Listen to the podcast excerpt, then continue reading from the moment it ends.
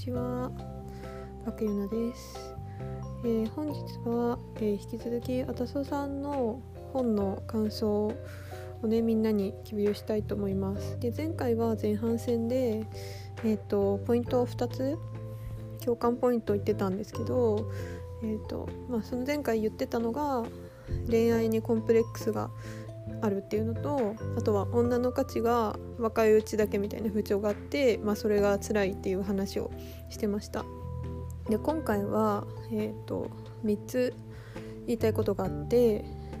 というかまああたさんの本に書かれていた書かれていてそしてとても共感したポイントなんですけどそれは、えーとまず1つ目が経済的に自立してないと追い詰められちゃうっていうのとで2つ目が血のつながりのある家族。とさえも仲良くできないっていうコンプレックスがある。で3つ目が結婚願望がない。という、えー、この3つにすごく、えー、共感、えー、したんですね。で、えーとまあ、これうんと私はまず両親と仲が悪かったんでまあそれその姿を見てて結婚願望もないし、まあ、親とも仲良くできないし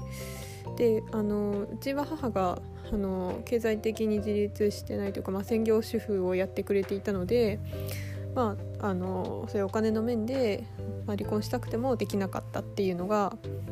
ありました。なので、私はあの一人で、まあ、就職してお金をガバガバ稼いで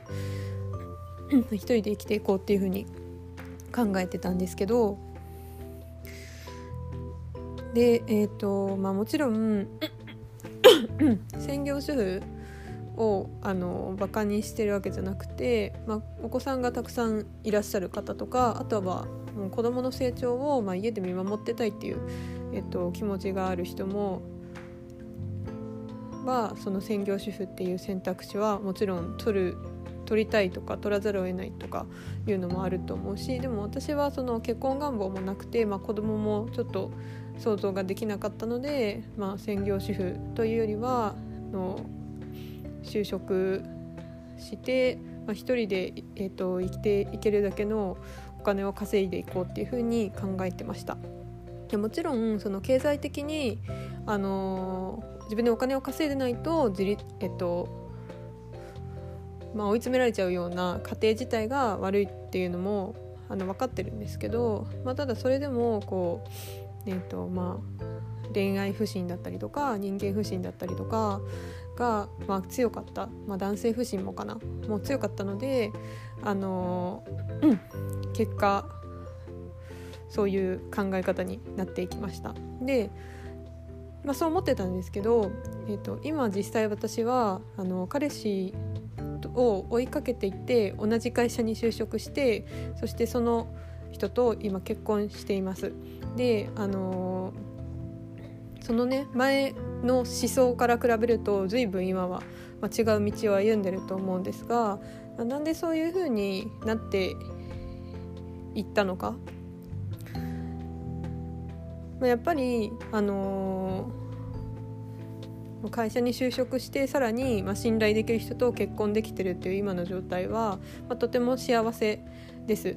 で、まあ、前みたいに恋愛とか家庭とかに不信感があるっていう辛い状態からなんで今の状態になれたのかいい待遇で働けて信頼できる人と結婚できてっていう状態になれたのかっていうとまずはそのメンタルの面が大きいですね。なので、えっと、私が、えー、どうやって、まあ、就職だったりとか、まあ、恋愛結婚だったりとかでいい方向に行けたのかそのメンタルっていうのを、えーとまあ、次回から話していきたいと思います。でねこれ実は2回目の収録なんですよ1回目ちょっと撮れてなくて2回目の収録なんですけどはいでまああのー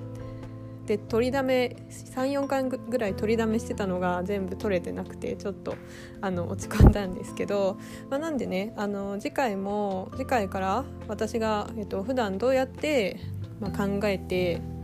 行動してってるのかその考え方の骨みたいな部分を話していきたいと思うので、まあ、人間関係だったりとかあとは家庭関係だったりとかあとは結婚も恋愛もそうだし就活もそうだしもう全てのことに対してこううまくいくような考え方っていうのがを話していくので是非聞いてみてください。えー、今回は以上です。バイバイ